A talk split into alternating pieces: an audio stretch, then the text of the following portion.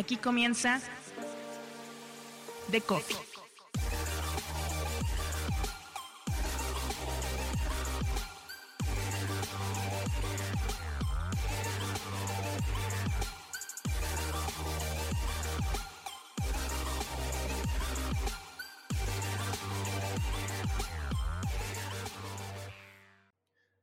El daily como formato es ya una realidad en el mundo de los podcasts de habla hispana. Para que ocurriera tuvieron que pasar varios años desde que Michael Barbaro y el New York Times pusieran el ejemplo con The Daily. Entre los dailies que hablan español, sin duda ninguno como hoy en el país. Un mes después de su lanzamiento ya registraba un millón de escuchas. 21 episodios después alcanzó los 2 millones, apenas 36 episodios publicados. ¿Qué hay detrás del podcast en español más exitoso de los últimos tiempos hablando del formato daily, cómo se construye, cuál es el proceso que se sigue para lograrlo, porque ha sido hoy en el país y no la franquicia de Spotify la primera en conseguir auténticamente convertirse en un producto masivo, es Isabel Cadenas Cañón, directora de Hoy en el País. Yo soy Mauricio Cabrera y este es The Coffee, temporada 4, episodio 16. Comenzamos.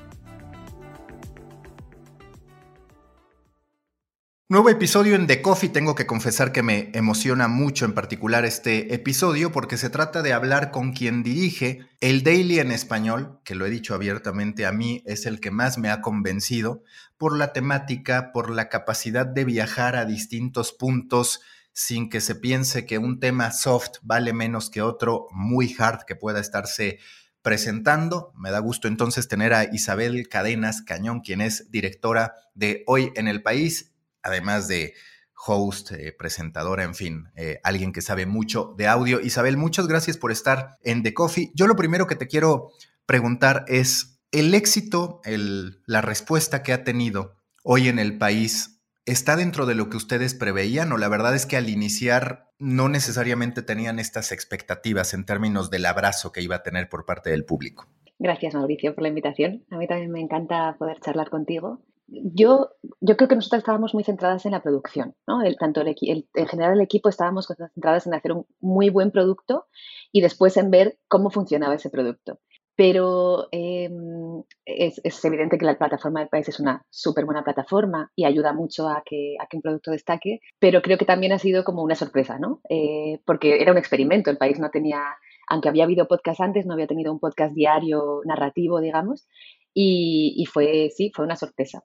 ¿A qué atribuyes el éxito que ha tenido, por un lado, hoy en el país y en términos generales también el que ya por fin, también en otros medios, en particular españoles, me parece que eso no ha ocurrido tanto en México, en Latinoamérica, empiece a haber una buena respuesta por parte de los escuchas. Tardamos algo de tiempo, sin duda, en que el daily llegara a verse ya como una alternativa consolidada en el mundo de habla hispana. ¿A qué se debió esto y por qué ahora sí empieza a darse esta adopción del daily como una tradición auditiva, digamos, entre los usuarios? Bueno, yo creo que en general los medios hemos tardado en hacer dailies, ¿no? En España hace un par de, hace un año, ¿no? Que salió el primer daily, en, bueno, en México el país tenía la Vespertina, que también es un daily, o sea que realmente hemos tardado. Esto empezó en, 2017, ¿no? En, Estados Unidos con el New York Times y después los medios han ido cada poco, bueno, eh, cuando han podido como sumándose.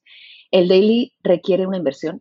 Eh, y eso es algo claro, ¿no? Para un medio poner eh, a dos, tres, cuatro, cinco, diez personas a disposición de un proyecto nuevo algo que, que, no es necesariamente intuitivo para un periódico, ya sea digital o en papel, eh, pues eso es una inversión y no estaban dispuestos a hacerla hasta, hasta ahora, ¿no? Que se ha visto que es algo rentable. Es algo rentable y sobre todo es algo que hace, creo que para mí, dos cosas muy importantes y es que da nueva vida a lo que ya se ha publicado en el periódico, hace que los temas tengan, a mí me gusta hablar de una bidimensionalidad, ¿no? Ya no es solo papel, ya no es solo texto, sino que ahora de repente también se oye. Y por otro lado, Em, y está totalmente, relacionado con esto, es una manera de captar nuevos lectores. ¿no? Los, los lectores de, del, del, país, por ejemplo, son lectores de cierta edad y un producto como el Daily permite que otros públicos se acerquen a lo que ellos, pues en general, no leerían. ¿no? Pues alguien quizá no leería el periódico, pero sí escucharía una pieza en Spotify. Y desde esa pieza puede entrar después a ser un lector del periódico e incluso un suscriptor. Eso te quería preguntar, entendiendo que al final la data que hoy se tiene no permite una certeza absoluta, pero en sus análisis, ¿qué porcentaje de los escuchas de hoy en el país son esos que ya leyeron sobre el tema y que todavía quieren más? Contra personas que quizás no han leído sobre el tema, evidentemente sí a través de redes con titulares y demás, pero que digamos no tienen un contexto amplio, que dicen, bueno, a través de esta vía, como tú lo mencionabas, sí quiero meterme a profundidad sobre este tópico que están tocando. Claro, eso realmente no hay manera de saberlo con los datos, porque no podemos saber qué sabía antes un, una persona sobre un tema. Lo que sí es evidente es que los temas, pues, ¿cuáles son los temas que más han llamado la atención o que más han escuchado últimamente? Pues por un lado, los temas de superactualidad, ¿no? Los temas que tú llamarías hard, digamos, ¿no? Pues Putin y las guerras, em, casi todos los de Ucrania, Vox, eh, temas de los que la gente quiere saber, ¿no? Quiere como tener un panorama, digamos, ir eh, más informada o más informado al día a día. Eso lo decía mucho Barbaro del, del Daily del New York Times, que es como lo que tienes que saber antes de ir a un cóctel, ¿no? Eh, lo que deberías saber de un tema para poder charlar. Eso por un lado. Y, pero por otro lado también hay otros temas que llamaríamos más soft, que tú y yo estamos de acuerdo que no lo son, que funcionan muy bien, sobre todo eh, con nuevos lectores, que funcionan muy bien, perdón, con personas que no son lectoras porque no lo oyen en el periódico, sino que lo oyen, por ejemplo, en Spotify. Y eso ya nos está diciendo que tenemos un público nuevo que se está acercando al periódico por otros temas. Pues como tú decías en tu nota, ¿no? Por los Simpsons, por, eh, por el autotune, por temas que no, eh, bueno, que, que, en el periódico también estaban, porque son temas que nosotros hemos sacado del periódico, pero que pues quizá habían pasado más desapercibidos o hasta por dudas que parecen ociosas, pero que tienen profundidad, como la de por qué hemos dejado de toser en los conciertos, que a mí me pareció muy divertido y que es un tema que ustedes se sacaron a partir de la observación y terminó funcionando. No sé en términos de resultados, pero al menos a mí me entretuvo mucho. Pues ese tema es un tema que es original nuestro, es un tema que, que empezó a observar nuestra compañera Silvia Cruz La Peña y que cuando nos lo contó fue como, Dios mío, qué, qué interesante y qué loco a la vez, ¿no? Y lo bonito de ese tema es que es un tema que parece muy pequeño, pero que en el fondo es un ensayo sobre cómo hemos cambiado. No es un ensayo sobre las toses, es un ensayo sobre cómo hemos cambiado, cómo ha cambiado nuestra percepción del mundo, de la escucha. Y fíjate, esto todavía no lo hemos dicho, pero de momento es el episodio que mejor ha funcionado de todos los que hemos hecho. Hablando en términos de que de alcance y de, nivel de completion. De escuchas, sí. Sí, sí, es que llama muchísimo la atención, es de esas dudas que quizás eh, te harías en Yahoo Respuestas o te hubieras hecho antes en Yahoo Respuestas que encuentran este, este fundamento. Y justo te quiero preguntar, ¿Cómo ustedes van decidiendo hacia qué temas viajar? Lo comentábamos antes de empezar a grabar, que hay algunos que la oportunidad está clara, es decir, la superactualidad, como dices. Otros que tú a nivel editorial quieres insertar, entendiendo de antemano que quizás no son masivos. De pronto lo de Nicaragua, pues puede no ser masivo, para tu audiencia en España o incluso para un público internacional, salvo con ciertas características, y luego pasas a los Simpson. Por un lado, ¿cuál es el criterio? Y por el otro lado, digamos, en lo que ustedes tienen identificado, ¿cuál es la base? ¿Qué porcentaje es base? Es decir, que consume el podcast independientemente del tema. ¿Y qué tanto varía, por otro lado, la respuesta eh, según el tema que se toca? Varía mucho, o sea, varía mucho porque las, escuchas varían, ¿no? Tenemos, eh, pues eso, episodios que tienen 30.000, 40.000 escuchas y tenemos episodios que tienen 100.000 escuchas. Entonces ahí claramente ves que sí que el tema, el tema y el día, ¿no? El tema y el día eh, varían. Hay días que son mejores de escucha, días que son peores. Y en cuanto a cómo seleccionamos los temas, es una, es una mezcla de, muchas cosas. Por un lado, por supuesto, lo primero es eh, la línea editorial del periódico. ¿no? Nosotros estamos presentes en, las, en todas las reuniones de, de, redacción y estamos como eh, totalmente alineadas con lo que el periódico va a contar ese día o esa semana. Aunque evidentemente nosotros necesitamos más tiempo de producción porque tardamos más en hacer una pieza en audio que en hacer una pieza en papel. Entonces ahí sí que estamos bastante alineadas con el periódico y sabemos que igual un tema que sale hoy lo vamos a llevar la semana que viene. Después tenemos temas de urgencia, temas que nos parece que hay que meter eh, ya, sí o sí. Eh, hemos hecho algunos así, por ejemplo el tema del, del rey fue así, creo que lo grabamos un viernes y salió un lunes hubo más temas, bueno, ha habido otros temas que eso, que hemos tenido que sacar de urgencia, digamos. Eh, el del Sáhara también fue un tema así, por ejemplo, que, decidimos sacar como porque lo, lo, imponía el contexto y porque además nos interesaba y veíamos que sonoramente era interesante también. Y después están, yo creo que lo que podríamos llamar obsesiones, ¿no? las obsesiones de cada una de nosotras, de cada una de las personas del equipo y, de, y del equipo en general. Creo que somos un equipo que es muy diverso, pero que sí que tenemos como algunos temas que nos atraviesan a todas. Y cada vez se van a ir viendo más esos temas. Yo creo que también el daily, este daily, ¿no? Hoy en el país está está en formación. Eh, se escucha de una manera y dentro de cinco meses se escuchará de otra, hablamos de una manera y probablemente dentro de cinco meses hablaremos de otra, ¿no? Cada vez iremos teniendo más personalidad y eso también se ve en los temas, ¿no? Eh, y creo que cada vez se está viendo más esos, esos temas que sacamos nosotras porque queremos sacarlos, porque son apuestas. Y ahí, por supuesto, hay una gran eh, decisión editorial, ¿no? De que hay temas que tienen que estar, aunque sepamos que quizá no haya tantos oyentes, pero que nuestro deber como periodistas es que esos temas estén en la agenda. Digamos, la base son esas 40.000 escuchas de las que habitualmente no bajan. Eh, la verdad es que no te puedo decir los datos yo bien, creo que sí, son 40, 50 mil de las que no de las que no bajamos, más o menos. Sí. Eso sí también se va viendo que cada vez son más, ¿no? Que la base empezó, como siempre, ¿no? El acumulado cada vez es mayor. Uno de los temas que yo he visto en común de los contenidos que funcionan en podcast, en newsletter, incluso en TikTok, es la capacidad que tenga el periodista o creador de contenido para auténticamente explicar y platicar de qué van las cosas y de repente parece eso representar una ruptura para el periodista que estaba muy eh, enfocado en informar bajo un estilo y demás. En los daily se da de manera natural esta conversación.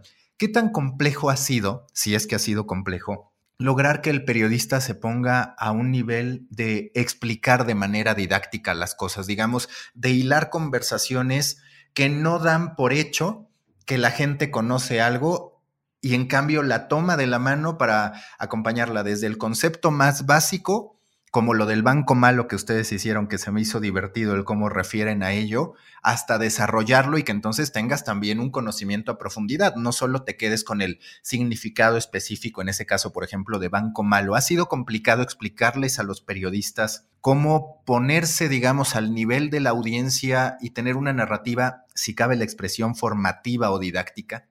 Bueno, me encanta que digas lo de llevar de la mano porque así es como pienso yo el audio, ¿no? Sobre todo el audio narrativo es agarrar al lector, perdón, agarrar al oyente y llevarlo de la mano para que aprenda algo, para que sepa algo, para que se entretenga con algo, ¿no? Para que se interese por algo que antes quizá no le hubiera interesado.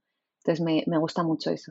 Y nosotras, claro, eh, cada entrevista va súper guionizada, hay un trabajo previo de, todo el equipo eh, con los temas en los que hablan con el periodista, hablan con los hosts y hacen un guion en el que ya se va desgranando la información. ¿no? La información se desgrana de una forma que, digamos que es narrativa en el sentido de que es una historia que va descubriendo algo, ¿no? que hay un hilo del que se va tirando para descubrir una historia, para responder a una pregunta. Entonces ya en el proceso de guion hay un cierto desgranar la información. Eso por un lado. Y por otro lado, en cuanto al trabajo con la redacción, en general está siendo muy fácil. Nosotros estuvimos trabajando en el país seis meses antes de que, de que se estrenara el podcast y no sabíamos lo que nos íbamos a encontrar porque eh, es algo nuevo para el periódico. Y desde que hemos salido, ha sido, bueno, ya antes de salir había como mucha, mucha cooperación, pero ahora que hemos salido es realmente se han entendido como muy rápido el formato y además quieren venir, ¿no? Ya, ya no vamos nosotras solamente a buscar, ahora también nos vienen las historias. Y un periodista en el fondo es un divulgador. Yo lo pienso esto mucho con los periodistas científicos, ¿no? Que tenemos o con los periodistas de datos. Eh, o con el mismo Enrique, ¿no? El, el, que explicó el Banco Malo. Enrique es un experto en economía, pero sobre todo es un experto en explicar la economía a gente que no sabe de economía. ¿no? Y, y, lo mismo pasa con los periodistas científicos, lo mismo pasa con los periodistas de crónica parlamentaria, y es que ellos lo, que somos es eh, transmisores de una información que llega codificada y que nosotros descodificamos. ¿no? Entonces creo que eso va en el ADN del periodismo. Lo que pasa es que a veces en el papel eso no se ve. A veces en el papel pues hay cierto, bueno, ciertas restricciones que hacen que tengamos que condensar o que tengamos que, bueno, que tomar caminos un poco más enrevesados para explicar cosas, pero precisamente porque en el daily hay un presentador que es el avatar del oyente, digamos, ¿no? que es una persona que aparentemente no sabe nada, permite esta, este desgranar, que creo que es la, palabra, eh, de la información. ¿Cómo se logra que siendo una conversación guionada se perciba como natural? Porque muchas veces en el coche he puesto para que las personas que van conmigo lo escuchen y dicen, ¿eso será guionado o no? O de pronto si dicen, tal vez esta broma sí se siente guionada. En fin, ¿cómo cuidar eso? Porque es un punto medio... Eh, complejo el, por un lado, dejar, digamos, estas facetas humanas donde hay ciertas expresiones, donde hay ciertos momentos de duda o de reflexión para decidir cuáles son las palabras que siguen, pero por el otro lado garantizar que fluya y que no sea una conversación torpe o muy atrabancada, por decirlo de alguna forma. Bueno, hay varias cosas. Eh, por un lado está que el guion se hace en colaboración, no lo hacemos, lo hacemos, pero lo hacemos habiendo hablado con la periodista o el periodista antes, y eso es importante, ¿no?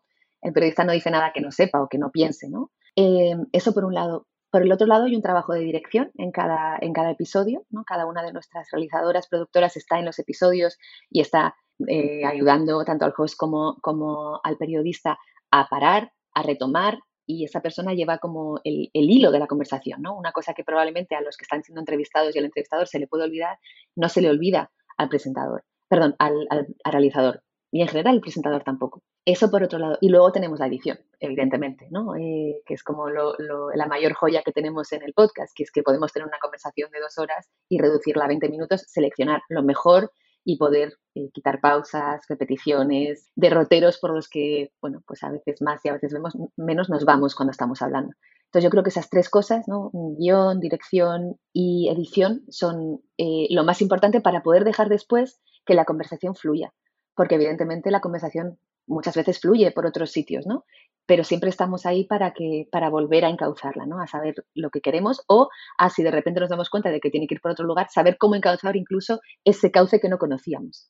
¿Cómo es el proceso de selección de los temas? Ya hemos hablado, digamos, del proceso en el que hay un guion, una grabación, una edición, también de su participación en distintas juntas editoriales, pero también hablabas de cómo hay algunos temas en los que ustedes se toman más tiempo, otros que dicen, no, es que esto tenemos que llevarlo al día siguiente independientemente del tiempo que tengamos para prepararlo. ¿Cuál es el proceso que ustedes siguen, digamos, para cada episodio y cuántas personas están involucradas? ¿Cuántas personas están en el equipo de hoy en el país? Eh, en el equipo en total somos 10 personas. Hay seis realizadoras, productoras, periodistas, nunca sabemos cómo llamarnos. Después están los dos presentadores, tenemos un técnico diseñador de sonido y después estoy yo. Eh, así que en total 10. El proceso varía dependiendo de la historia, pero en general eh, se elige un tema y realmente es una cuestión de tiempos porque el proceso es bastante parecido, pero lo que cambia son los tiempos.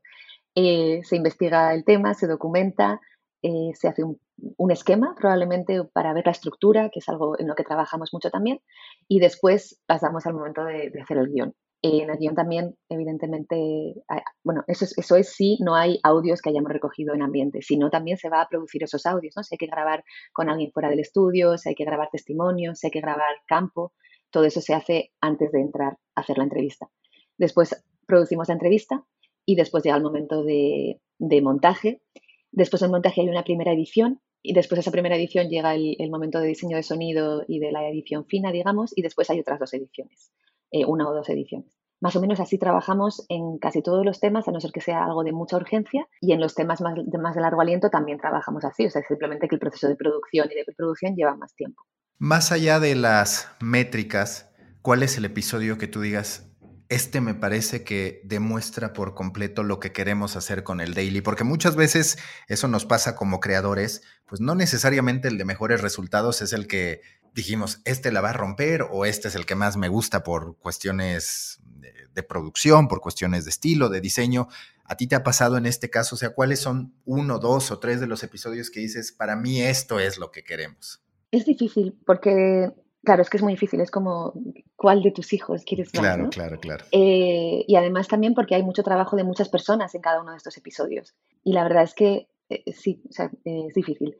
A mí me gusta el primer episodio, creo que creo que en el primero pusimos un tono, ¿no? Dimos un tono a lo que iba a ser el daily y eso es, importante. El daily iba a ser un, programa ligado a la actualidad, pero no una última hora. Iba a tener un solo tema, iba a tener un solo tema reposado. Y creo que eso lo dejamos muy claro en ese primer episodio, con dos voces muy diferentes y con cómo se empastaban esas voces, ¿no? Con acceso a, bueno, el primer episodio por si alguien no lo ha escuchado, es un episodio sobre, sobre Ucrania, sobre cómo comenzó una guerra. Lo sacamos una semana después de la guerra y había audios de María Sauquillo, que es nuestra corresponsal en Ucrania, bueno, nuestra corresponsal en Rusia y que era enviada especial en Ucrania, mandándonos audios de antes de que empezara la guerra y del día que empezó la guerra. Ya nos había ido mandando audios. Y después teníamos una entrevista con, con una periodista que fue corresponsal en Rusia y en el espacio soviético durante muchísimos años, que justo hablamos con ella el día que empezó la guerra y era una entrevista que iba a ser una entrevista de contexto y se convirtió en una entrevista de testimonio, porque ella nos estaba hablando, estaba en medio de Kiev el día que empezó la guerra por casualidad. Entonces, cuando tuvimos esa entrevista nos dimos cuenta de que teníamos una joya, porque ya no era solo hablar de cómo ha empezado la guerra, es que era lo que transmite el audio de la emoción y la brutalidad de una guerra, ¿no? Y eso que, bueno, que como tú y yo bien sabemos, se consigue muy bien en audio. Eh, entonces ese episodio a mí sí, me gusta mucho por eso. También le tengo mucho cariño al episodio de Tijuana, de los periodistas en Tijuana. Bueno, no solo porque habla de periodismo, sino porque el proceso de trabajo con los compañeros del país eh, América fue, fue como muy satisfactorio, trabajamos muy bien con ellos y porque todo se dio de una manera como muy natural, el trabajo de, el trabajo de montaje está muy bien, el trabajo de, narrativa está muy bien.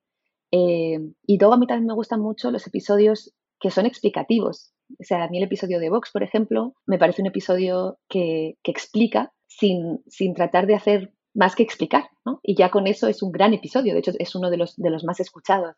Vamos a explicarte por qué Vox no es un partido como los demás, ¿no? Eh, bueno, es que hay muchísimos episodios que me, que me, gustan mucho y además pienso en los que vendrán eh, y quiero contarlos, pero no puedo, claro. Oye, y hablando sobre esta también difícil decisión de decir vamos por lo local, por ejemplo, lo del rey, lo de los fraudes del rey, que en cierto modo tiene una trascendencia global, pero de pronto te vas, como decías, a México, al tema de los asesinatos eh, de periodistas, a Nicaragua y de pronto algo hiperlocal como el Carnaval de Cádiz. ¿Qué tanta variación ustedes ven a partir de esto? ¿Están validando que a través del daily se puede tener primero la demostración de una audiencia española con un interés por lo global, pero también al revés, digamos, el, el interés de la audiencia internacional por de pronto lo que ocurre en España, por detalles que pudiera parecer que no nos interesan, pero que en términos generales pues encontramos símiles, ¿no? Escuchamos lo de Vox, escuchamos lo de los fraudes del rey y dices, bueno, no es tan lejano a lo que nosotros vivimos con otros nombres, pero al final con las mismas características. Sí, yo creo que es exactamente lo que tú dices, ¿no? El, no olvidemos eso, que eh, este daily pertenece al país, ¿no? Entonces el país es el periódico global en español, así es, ese es el, nombre, eh, el nombre del país. Y, creo que es importante recordar eso, ¿no? que la audiencia del país no está solo en España y que los temas del país no son solo España. Es evidente que, el Daily se hace en España y que lo hace un equipo español y que además eh, habla a un público que está en España. Pero creo que eh, creo dos cosas. Una, que, como tú decías, ¿no? que hay temas que pueden interesar en todos lados, que cada vez hacemos más temas que no son necesariamente de España y yo creo que una buena historia da un poco igual donde suceda. ¿no? Yo cuando escucho el Daily de New York Times, de verdad que me da igual que me hablen de Wisconsin. Es que quiero saber qué pasa en el, en el caucus de, no. Eh, o sea, quiero entender lo que pasa ahí porque es entender y es aprender, ¿no? Entonces, lo que, lo que te permite el daily es saber que cada día vas a tener algo que te interese durante 20 minutos. Y es cierto que a veces te interesará más o menos, pero siempre sabes que vas a salir un poco más listo, ¿no? O un poco más, eh, sí, un poco más enterado de un tema que no, que no sabías en general. Eh, entonces yo creo que ese equilibrio entre lo local, lo general español y lo, y lo, eh, lo no español, digamos, ¿no? Lo internacional, es algo que sí, que, funciona bien y que además es como una de las cosas más fuertes del periódico, ¿no? Que tenemos periodistas en tantos lugares diferentes eh, y que tenemos una red de corresponsales y colaboradores grandísima y eso es el gran, eh, la gran fuerza del daily. Yo eh, antes de trabajar en el país había trabajado en, en, otros, en otros sitios, en otros proyectos y siempre el problema es encontrar las historias. Para acá el problema nunca es ese, porque siempre hay historias, siempre. el problema es seleccionarlas pero historias siempre hay, siempre abrimos el periódico y hay 12 historias que podrían ir en audio, ¿no? Sabes que tus compañeros están haciendo una historia que podría ir en audio, pero tú solo tienes cinco días por semana. Muchas veces se habla de una potencial saturación de dailies. Eso ya pasa en el mercado en inglés, que dicen es que ya hay muchísimos. ¿Cuál es tu perspectiva sobre la oportunidad que pueden tener muchos medios de comunicación haciendo cualquier cantidad de dailies, partiendo sí del hecho de que siempre pues habrá quienes tienen sus audiencias fieles que están ahí, pero también de reconocer que existe pues cierta posibilidad de canibalización cuando hay un exceso de, de podcast haciendo lo mismo. No es el caso en español, pero tú qué percibes del daily como oportunidad para aquellos que todavía no lo están haciendo. En Latinoamérica, pues hay una oportunidad todavía muy grande porque no son tantos los que hay, salvo los patrocinados por Spotify, de pronto expansión también lanzando alguno, lo que tú decías del país, pero en, términos generales no son, no son muchos. ¿Tú qué panorama percibes para los dailies en el mercado de habla hispana? Yo creo que el éxito o no de un daily depende de cuál sea el objetivo de hacer ese daily. Y es algo que olvidamos siempre como creadores, bueno, siempre no, pero a veces olvidamos como creadores, ¿no? Que tenemos que saber para qué hacemos un producto. ¿Alguien hace un producto para que lo escuche su audiencia? Genial. Eh, quieren tener un contacto directo con su audiencia. ¿Alguien eh, hace un producto daily para, que, para ampliar su audiencia? En ese caso, tiene que ser más competitivo y tiene que hacer algo como diferente, ¿no? Y que atraiga a otros públicos. Entonces, en ese sentido, creo que la oportunidad estará en, lo que defina cada medio. Y si un medio realmente quiere hacer un daily, pero no pone a nadie a hacerlo, bueno, pues no va a ser un buen producto, ¿no? O sea, la apuesta del medio va a determinar lo exitoso o lo no exitoso que sea ese daily. Pero eso creo que con cada, con cada producto sonoro, con cada producto cultural, más o menos, es lo mismo, ¿no? Si realmente hay una, hay una apuesta, creo que se puede eh, sobresalir en el mercado, ¿no? ¿Qué tan cuidadosos era el momento de hacer estos, estas escenas sonoras, digamos, el diseño sonoro, donde de pronto, por ejemplo, en este de Tijuana, recuerdo que ah, ponen el sonido de alguien barriendo, como trapeando, eh, donde se había producido un crimen y demás. ¿Cuáles son las decisiones que ustedes toman en este sentido de decir, claro, pues queremos algo de dramatismo narrativo, pero por el otro lado también de decir, contextualizar muy bien a la gente sobre qué es real, qué no es real, sobre si lo que está viendo sí es de verdad la escena o es más bien una recreación, que es algo que pasa pues no solo en los podcasts, ¿no? Yo también muchas veces hablo de las series basadas en que la gente lo primero que hacemos es ir a Google a buscar qué es real de lo que mostraron de, por ejemplo, Pablo Escobar y que no, que continuamente pasa y es una especie de desinformación en otro sentido, porque aquí, digamos, son nada más efectos que acompañan en algunos casos los relatos, pero ¿cuál es, digamos,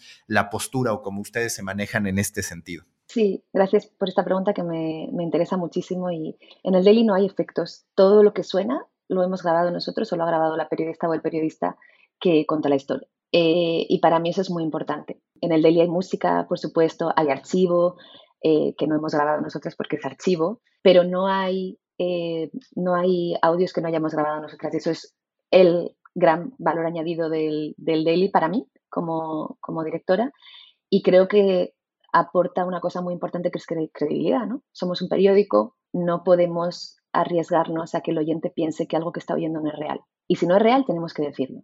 y para mí eso es súper importante y, es algo que, bueno, que, tenemos como muy claro en el equipo desde el principio. Así que no, no hay ningún efecto. El trapeo que escuchaste en Tijuana es lo grabó la periodista que, contaba la historia. Bueno, lo, grabó Gladys en realidad, la fotografía que acompañaba a la periodista eh, que grababa la historia. Y, y sí, para mí eso es súper importante. ¿Qué hipótesis todavía te quedan por probar del daily? Es decir, no llevan tanto tiempo, seguro que hay cosas por descubrir. ¿Qué todavía dices? Me da curiosidad de experimentar con esto, me pregunto si puede pasar esto, cuáles son experimentos que tú te planteas o inquietudes que tienes, decir, yo creo que se puede hacer esto. Sí, bueno, yo creo que eh, aunque ya llevamos, eh, yo creo que llevamos, no sé, 40 episodios, algo así. Sí, por ahí. Em, cada vez queremos como experimentar más e inventar más con los formatos, ¿no? Eso es algo que, que todo el mundo queremos y que para mí es muy importante, no, no, no tomar nada por sentado y no, aunque yo creo que ya hay un estilo hoy en el país, ¿no? Y hay un formato que es bastante nuestro, que son estas entrevistas en las que se van intercalando audios, eh, dicen testimonios o, escenas de, grabadas por los periodistas del país o por los periodistas de hoy en el país. Creo que a mí lo que, me, lo que me interesa más ahora mismo es cómo experimentar con formatos eh, nuevos e inventarlos. Y eso es algo en lo que estamos también trabajando. Eso por un lado, y después también creo que vamos a experimentar con series, ¿no? Con hacer igual dos episodios seriados, tres episodios seriados que podamos intercalar semana por semana.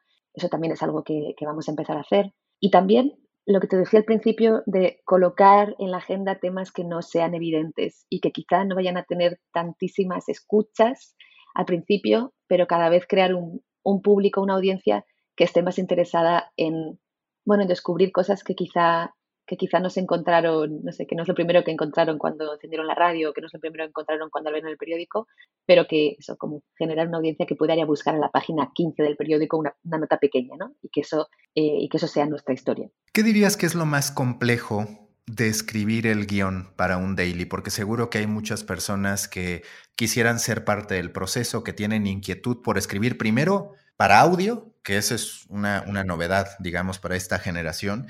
Y segundo, hablando del daily, con muchos periodistas habituados más a informar que, como tú dices, a llevar de la mano y que en este sentido, pues se requiere ese tipo de narrativa. ¿Cuáles dirías para ti que son dos, tres máximas de decir, bueno, así se escribe un daily o estas son recomendaciones que yo haría sobre cómo creo que se debe escribir un daily? Para mí lo más importante es eh, la estructura y de una buena estructura sale un buen guion. Sí, de hecho no son tres cosas, es una. Y es pensar muy bien cuál es la pregunta, cuál es la historia, ¿no? Cuál es, que, que no sea un tema en el sentido de hago una pregunta sobre esto, luego sobre esto, luego sobre esto, sino que realmente sigamos un camino, ¿no? Y eso es, eh, sí, eso es lo que más tiempo se tarda, yo creo, al hacer un, episodio, aparte de montar, evidentemente, pero en encontrar cuál es el hilo del que vas a tirar. Y eso vale para el daily y vale para cualquier audio narrativo. Eh, y vale casi para cualquier cosa en realidad. Es encontrar el camino que va a seguir el oyente, la manera en la que vas a desarrollar la historia, la manera en la que se va a desarrollar la información y la manera en la que alguien va a saber que pasó esto y después pasó esto y después pasó esto y después pasó esto, ¿no? Y que no puede desengancharse en un momento porque de repente cada pregunta va a un lugar, sino que cada pregunta sigue un camino. Eso es para mí lo más, lo más importante. Para ir cerrando, ¿qué es lo que más admiras del Daily del New York Times? Hablando pues ya de un, un producto consolidado que tiene millones de descargas, ¿qué es lo que dices? Esto me parece extraordinario, independientemente del equipo gigantesco que tienen trabajando en él, de la maquinaria que es el New York Times, que tú dices, bueno, me parece que es algo a lo que sí podemos aspirar los medios en español, que ellos hacen de manera muy destacada. Creo que ellos tienen buenísimos enfoques, realmente eh, tienen una manera de, agarrar lo que está en el aire y, bajarlo a audio que es, que es buenísima, ¿no? Que transformar grandes temas en preguntas muy concretas. Creo que eso, el daily es, son buenísimos. Y después los formatos. O sea, eh, hay momentos en los que una no puede sino abrir la boca de admiración, ¿no? De, wow. los episodios de la guerra, por ejemplo, fueron preciosos, ¿no? El, primer, no sé si lo escuchaste, pero el episodio de cuando empieza la guerra, bueno, o sea, es una cosa impresionante, ¿no? De, eh, es una, una periodista del Daily que está escribiendo leyendo de, su, leyendo de su diario, bueno, está realmente haciendo una crónica de la primera noche y al final dice, lo único que pude hacer este día fue escribir en mi diario y empieza a leer su diario y es la crónica que nos ha contado. Y bueno, es como de un gusto y de un tempo que, bueno, que claramente se ve detrás el trabajo que hay y se ve eh, la inversión de, de, tiempo y de inteligencia que hay, que hay en, ese, en ese producto. Y por último, que lo hayan hecho.